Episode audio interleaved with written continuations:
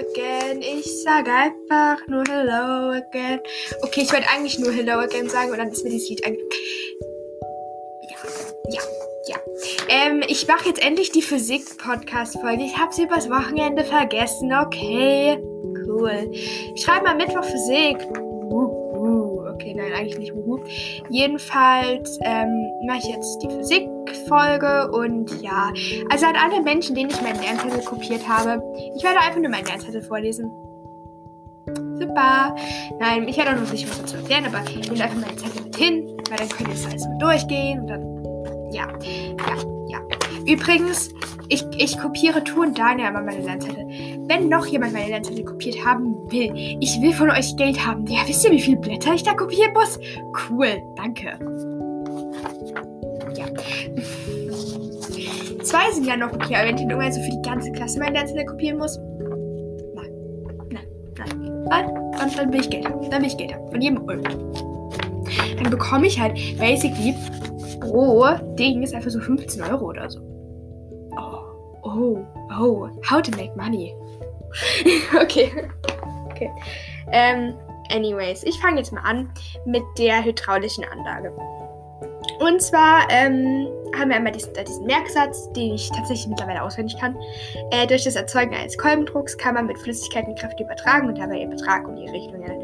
Das sagt halt basically einfach nur aus, ähm, wofür man basically diese, also was man halt mit der hydraulischen Anlage machen kann. Also, dass sie halt einen Kolbendruck erzeugt und dass man damit die Kräfte mit Flüssigkeiten übertragen kann und halt dabei ihren Betrag in die Richtung ändert. Also kann und damit kann man es dann so ähm, ja halt nutzen. So ihr, ihr ändert die Größe von der Kraft, es wird größere Kraft oder so.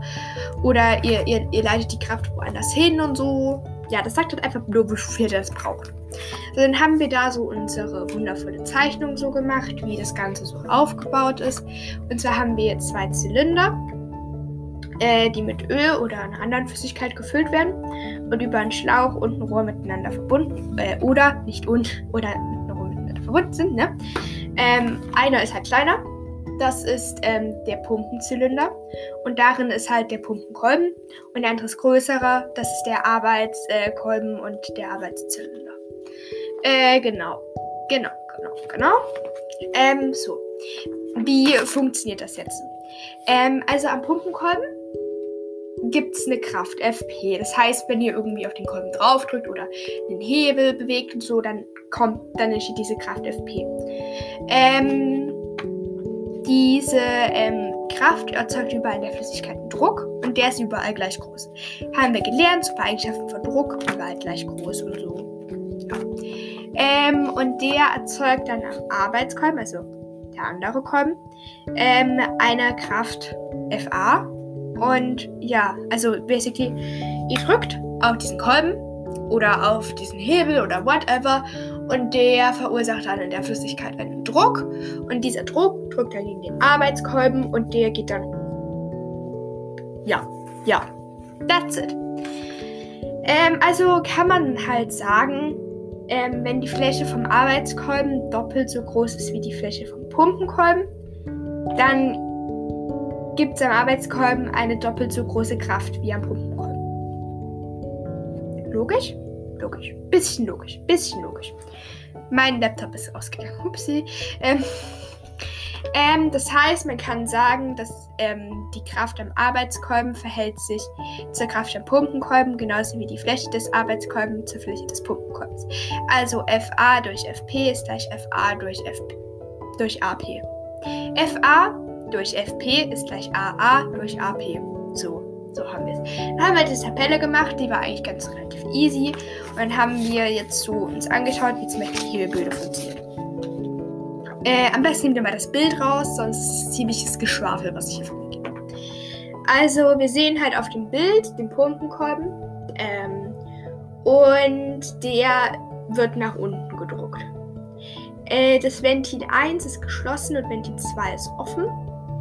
Also es geht halt auf. Hm?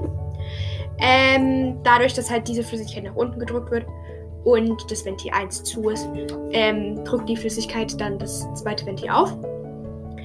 Ähm, de, dann wird, ähm, äh, wie gesagt, dadurch, dass sich dann das zweite öffnet, ähm, geht dann die Flüssigkeit in den äh, Arbeitskolben, in den Arbeitszylinder, nicht in den Arbeitskolben. Und der Arbeitskolben und das Auto gehen dann hoch, wenn diese Flüssigkeit irgendwann dann bis ganz hoch ist und dann immer weiter kommt und dann, ja, ja, ja. Ähm, der Pumpen, warte mal, was geht? So, wenn sich der ähm, Pumpenkolben nach oben bewegt, ähm, ist Ventil 2 schließt sich und Ventil 1 geht auf. Ähm, und dann haben wir oben noch den Vorratsbehälter und von da geht dann halt die Flüssigkeit in, ähm, durch Ventil 1 durch. Ähm, und da, wenn, wenn wir jetzt das Handventil 3 öffnen, ähm, wird das Auto wieder nach unten gelassen. Weil das ist ja da oben und wenn ich das jetzt aufmache, dann kann die Flüssigkeit von dem, was da am Arbeitskolben ist, halt da in den Vorratsbehälter gehen.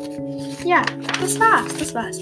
Dann haben wir die hydraulische Scheibenbremse. Da ist dieses wundervolle Bild mit den Beschriften da. Ich weiß nicht, ob das drankommt. Ich denke ja weniger. Aber vielleicht, maybe, I don't know.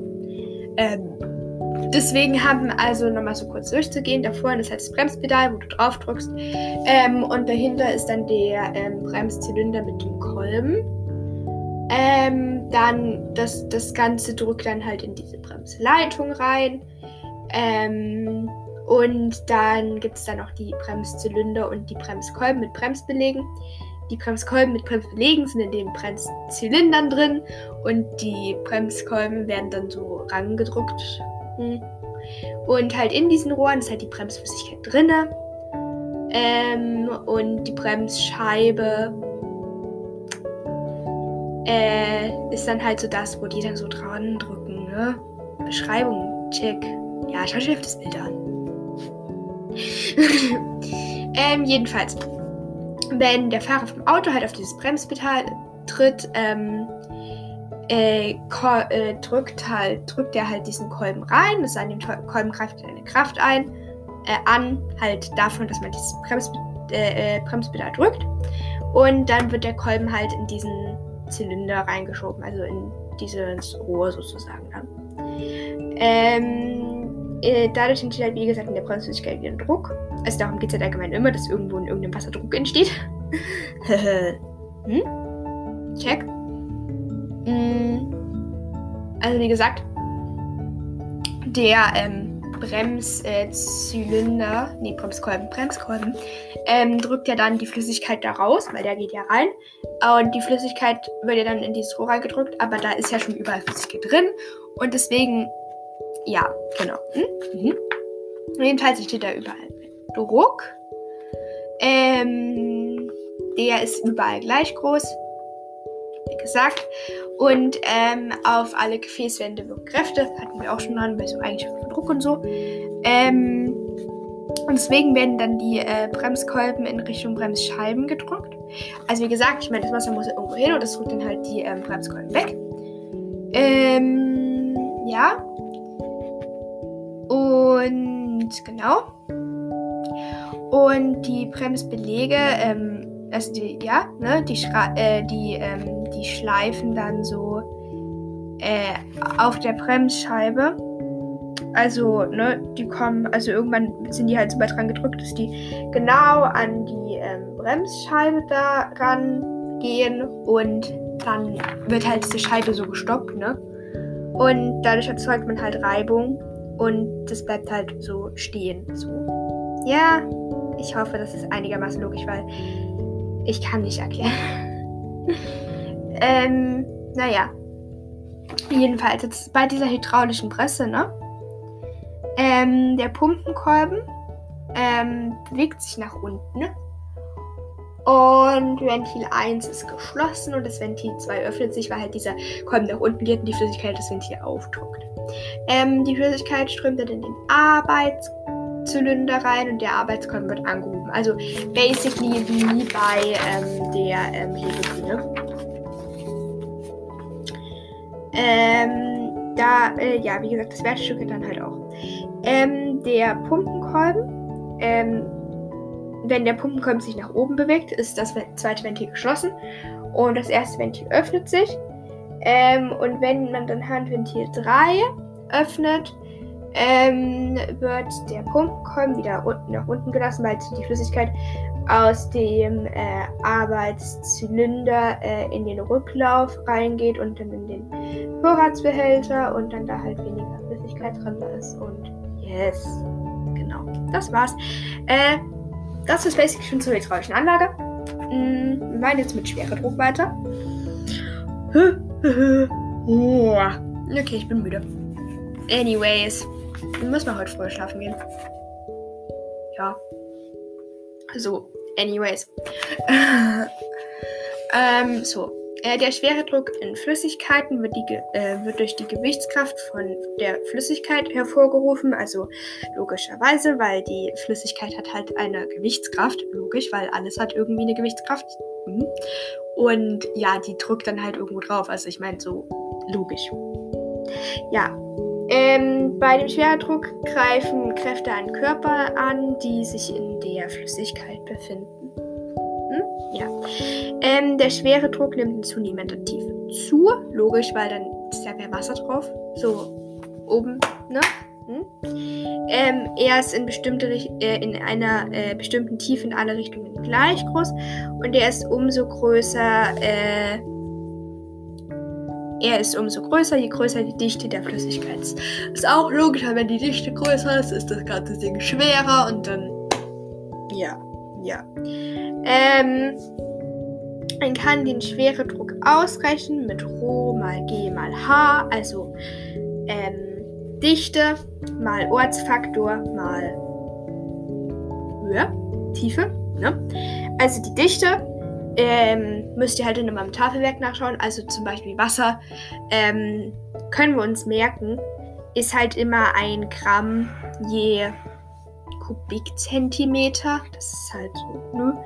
Und dann müsst ihr das halt noch so umrechnen. Das mache ich gleich noch. Ähm, der Ortsfaktor ist bei uns auf der Erde 9,81 ähm, Kilogramm je Newton glaube ich. Ich glaube Kilogramm je, je, je Newton. Ja, ich glaube Kilogramm je Newton. Ähm, wird schon richtig sein, keine Garantie, aber. Und die Tiefe ist halt dann immer der Aufgabenstellung gegeben. Also, keine Ahnung, wie hoch ist der Schweredruck in 3000 Metern Tiefe? Äh, also, keine Ahnung, wie hoch ist der Schweredruck im Meer in 3000 Meter Tiefe? Das heißt, ihr habt dann Dichte gegeben mit dem Meer, also müsst ihr dann im Tafelwasser, äh, im, Ta im Tafelwasser, okay, im Tafelwerk nach Meerwasser schauen. Den Ortsfaktor habt ihr immer gegeben, weil wir auf der Erde sind. Wenn es ein anderer Planet ist, dann habe ich keine Ahnung, aber es steht bestimmt auch irgendwo im Tafelwerk. Und die Höhe ist mit 3000 Meter gegeben und dann könnt ihr es ausrechnen mit dieser Gleichung. Genau. Ähm, jedenfalls ähm, die ähm, die, die Dichte ist immer so in 1 Gramm je Kubikzentimeter gegeben. Und das müssen wir dann umrechnen in Kubikmeter. Und ähm, ich mache das jetzt mal mit einem Gramm. Ich kann es halt selber nicht umrechnen, aber das ist okay. Das ist okay. Ähm, jedenfalls ist das dann, ähm, wenn ihr das um, also wenn ihr das jetzt auf ähm, auf, Dezi, äh, auf Quadratdezimeter umrechnet, sind das 1000 Gramm je Quadratdezimeter, also ein Kilo je Quadratdezimeter. Und wenn das jetzt nochmal auf Quadratmeter um, äh, auf, wie heißt das? Oh Gott. Nicht Quadrat, wie heißt denn das? Kubik. Kubik äh, Meter umrechnet, sind wir dann bei 1000 Kilogramm. Also das ist basically einfach ein, also die Zahl mal 1000. Also das Ding ist so, es gibt ja noch so 50 Zwischenschritte, aber rechnet einfach so die, die, die Zahl vorne na, mal 1000. Also so für Wasser, also für normales Wasser, ist es immer 1000 Kilogramm je, Kubik, äh, Kubikmeter. Das könnt ihr dann so euch so merken. So, es wird halt safe irgendwie um Wasser gehen und mehr was ich einfach um da könnt ihr halt einen Taschenrechner so einfach so dann ausrechnen. So, ja, ja, ja. Ähm, halt einfach dann ähm, mal, mal, mal 1000, wie gesagt. Und dann ähm, das Gramm durch Kilogramm und das äh, Kubikzentimeter durch Kubikmeter tauschen. Ähm, ja, genau. Und ähm, nochmal so zur Fläche umrechnen, um, um, Umrechnung. Ähm, ein, ein Quadratmeter sind 10.000 Quadratzentimeter und ähm, ein Quadratzentimeter sind 0,0001 Quadratmeter. Das heißt, ihr müsst, ähm, wenn ihr jetzt keine Ahnung 10 Quadratzentimeter gegeben habt, äh, okay, nehmen wir mal 9, 9 Quadrat Quadratzentimeter gegeben habt und das halt umrechnen müsst Quadratmeter, müsst ihr halt drei Nullen davor setzen. Also 0, dann drei Nullen und dann die 9. Und wenn jetzt eine Zahl mit zwei Stellen ist, dann müsst ihr zwei Nullen davor setzen. Weil eine Stelle mehr. Hm? Mhm, mhm cool. Ähm, jedenfalls, der äh, schwere Druck ist ähm, von der äh, Form von dem äh, Gefäß unabhängig. Ich, ich, ich verstehe nicht ganz warum, bin ich ehrlich, aber das ist dann anscheinend. Und dann haben wir uns diese verbundenen Gefäße angeschaut, ne? Ähm, und in den verbundenen Gefäßen ist es halt so, dass die Flüssigkeiten immer gleich hoch sind und die Wasseroberfläche ähm, ist waagerecht und auf einer Höhe. Also da kann nicht irgendwie in einem Gefäß so höher sein als im anderen. Das geht nicht so. Das ist immer gleich. Das war es auch basically schon. Nein, also mit der ersten Seite. Jetzt kommt die zweite Seite. Mhm. Ähm, und zwar geht es jetzt um die Anwendungen vom Schweredruck. Und zwar braucht man das einmal beim Uro-Manometer. Ich habe jetzt was zugehört, aber ich habe vergessen, was das ist. Fragt mich nicht. Dann ähm, bei der Staumauer. Bei der Staumauer ist es so, dass die Mauer nach unten hin immer breiter wird, weil in, äh, je tiefer ähm, je tiefer es ist, desto größer ist ja der Schweredruck, haben wir vorhin gelesen, so bei den Eigenschaften und deswegen ist das so gemacht. Ähm, und in der Wasserversorgungsanlage benutzt man es halt auch. Und zwar wird da das Prinzip der verbundenen Gefäße genutzt. Ähm, das heißt, das Wasser reicht, erreicht in den Gebäuden nur die Höhe, ähm, die die Wassersäule äh, im Wasserturm hat. Also das wird halt so, ne? So da reingepackt und die ist jetzt keine Ahnung, meinetwegen 5 Meter hoch.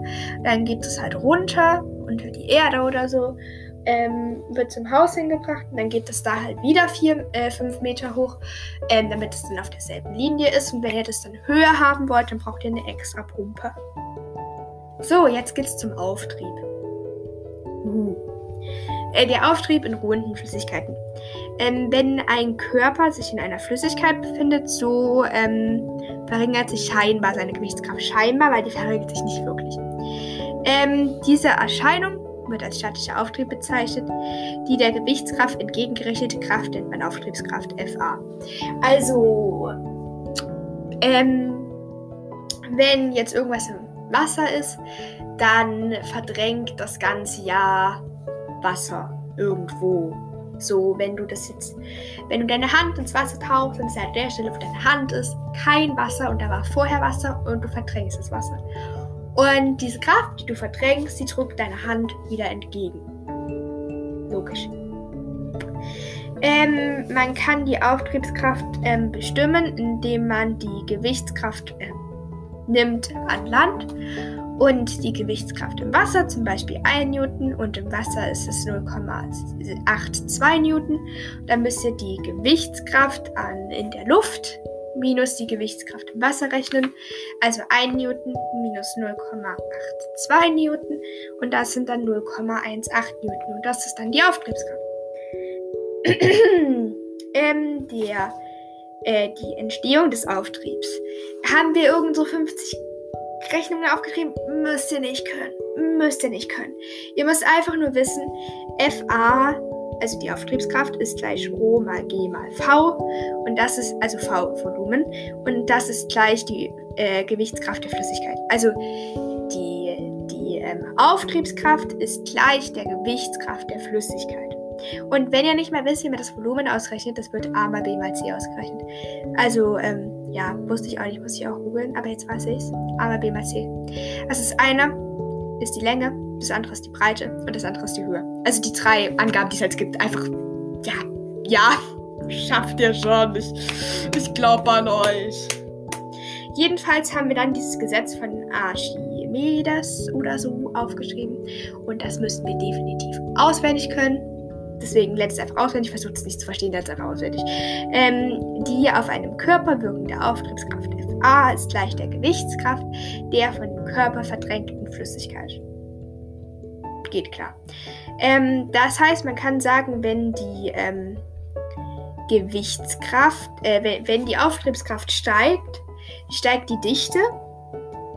Ähm, das, weil der Ortsfaktor kann sich nicht verändern. Wir, wir sind auf der Erde, wir sind auf dem Planeten. Und ähm, V, also das Volumen, ähm, kann sich basically auch nicht verändern. So, weil so, ich meine, wenn ihr einen Körper reintut und dann die Auftriebskraft plötzlich größer wird, dann kann ich nicht einfach das Volumen vom Körper verändern. Das heißt, die Dichte muss sich verändern. Super. Ähm, außerdem ähm, wird die Auftriebskraft auch größer, wenn sich das Volumen verändert. Logisch, weil wenn du einen Würfel reintust, der 2x2 cm groß ist, dann tust du einen, der 5x5 cm groß ist, wird natürlich die Auftriebskraft größer, weil der 5x5 cm ist halt größer als der von 2 und damit verträgt er mehr Wasser, was dir dann entgegenkommt. Aber ähm, die Auftriebskraft ist unabhängig von der Form vom Körper und der Eintauchstiefe. Ja, ja, ja, super. Äh, dann haben wir noch äh, Schweben, Schwimmen, Sinken und Steigen gemacht. Also, ähm, ja. Und das schauen wir uns an. Also, wir haben da so diese Bilder gemacht. Und wenn etwas sinkt, dann ist die Auftriebskraft ähm, kleiner als die Gewichtskraft der Flüssigkeit. Das heißt, ähm, die, ähm, das Volumen wurde vergrößert. Würde ich sagen. Glaube ich, weiß ich nicht. Wenn etwas schwebt, dann ist die Gewichtskraft und die ähm, Auftriebskraft gleich. Das ist, glaube ich, logisch. Wenn etwas steigt, dann ist die Auftriebskraft größer als die Gewichtskraft. Ähm, weil die Auftriebskraft träumt sich nach oben. So. Mhm. Und ähm, wenn etwas schwimmt, dann ist auch die, die Auftriebskraft gleich groß wie die Gewichtskraft. So, ähm, wo benutzt man denn dieses Schweben, Schwimmen, Sinken, Steigen und Auftrieb und so Zeug alles? Einmal im U-Boot. Äh, logisch, das heißt, im U-Boot wird ähm, äh, zum Beispiel zum Sinken wird ähm, Wasser ähm, eingelassen in diese Behältnisse, die es gibt. Ähm, und zum Schweben wird dann so viel wieder rausgelassen, dass es gleich ist. Und äh, zum Steigen wird dann alles rausgelassen, damit es hochsteigt. Und beim Schwimmen wird dann halt oben, also ich meine, U-Boote können ja auch schwimmen, die müssen nicht nur eintauchen, wird dann halt oben geschaut, so, dass das sich ausgleicht. Ja. Dann ähm, gibt es noch solche Hebbontons, Pantons, keine Ahnung. Pontons, Pontons, nicht Pontons. Ähm, das heißt, es werden so wa äh, wassergefüllte Pontons ähm, runtergeschickt zum Wrack. Ähm, also ihr, ihr habt so ein Schiffswrack und dann habt ihr so richtig große Pontons, die so großen unten mit der Fläche, dass dieses Schiff reinpasst und da kommt das Wasser rein und das wird dann ins Wasser reingetaucht und runtergeschickt zum Obo, das ist, sinkt halt runter. Ähm, und dort werden diese Pontons dann befestigt, also an dem Wrack. Und das Wasser wird dann aus diesen äh, Pontons ähm, rausgepumpt und äh, dadurch steigt das dann auf. Dann äh, benutzt man das bei, äh, bei Schwimmärmeln und bei Poolnudeln. und bei einem Fisch auch. Ähm, der hat halt, also Fische haben so eine Blase im Bauch. Und von der Blase können die das Volumen verändern und dadurch ändert sich ähm, die ähm, Auftriebskraft. Mhm. So, es war jetzt echt knapp, weil ich habe nur noch eine Minute zu reden. Dann hätte die nur, ja, wobei, na, nur 30 Minuten. Ich hätte noch 8, äh, 6, irgendwie sowas. Wir müssen jetzt alle noch schön Physik lernen, Leute. Wuh, wuh, lernen Physik. Ich muss noch Rotkohl-Kapitel schreiben. Tu und Dania, ihr seid die Einzigen, die wissen, was Rotkohl ist. Aber ihr seid auch gefühlt die Einzigen, die den Podcast hören. Und Leonie. Ja, ja. Hi. Anyways. Und was muss ich noch machen? Ich muss noch zwölf Briefe schreiben bis Donnerstag. Not, not, not cool. Ansonsten muss ich noch Mathe. Kann mir jemand Mathe schicken? Cool, cool, cool. Ähm, was muss ich? Ich muss Französisch Vokabeln. Äh, und ich wollte auch noch ein bisschen lesen. Ah, mal schauen, der Tag ist sehr geplant. Wir schaffen das schon irgendwie. Wup, wup. Nee, ich muss mal schauen, dass ich jetzt Physik lerne. Und dann werde ich mal schauen, dass ich meine Briefe anfange. Aber das ist so, das ist so abfuckend, zwölf Briefe zu schreiben. Ich habe gerade erst mal zwölf geschrieben, Digga. Und das hat, das hat, das hat eine Woche gedauert, okay? Weil ich keine Motivation hatte. Und, und jetzt muss ich bis Donnerstag zwölf Briefe schreiben. Aber guck mal, wenn ich heute, heute vier schreibe, morgen schreibe ich vier, dann Mittwoch schreibe ich vier, dann habe ich es hab geschafft. Weil Donnerstag will ich halt nach der Schule das Paket wegschaffen. Ja, das heißt, ich muss heute vier Briefe schreiben und morgen und übermorgen. Nicht cool. Aber ich schaffe das irgendwie. Ich habe gestern drei geschrieben. Das ist auch gut bei. So, ciao Kakao. Von mir, Lilly. Oh, das war super schlecht. Das war echt schlecht.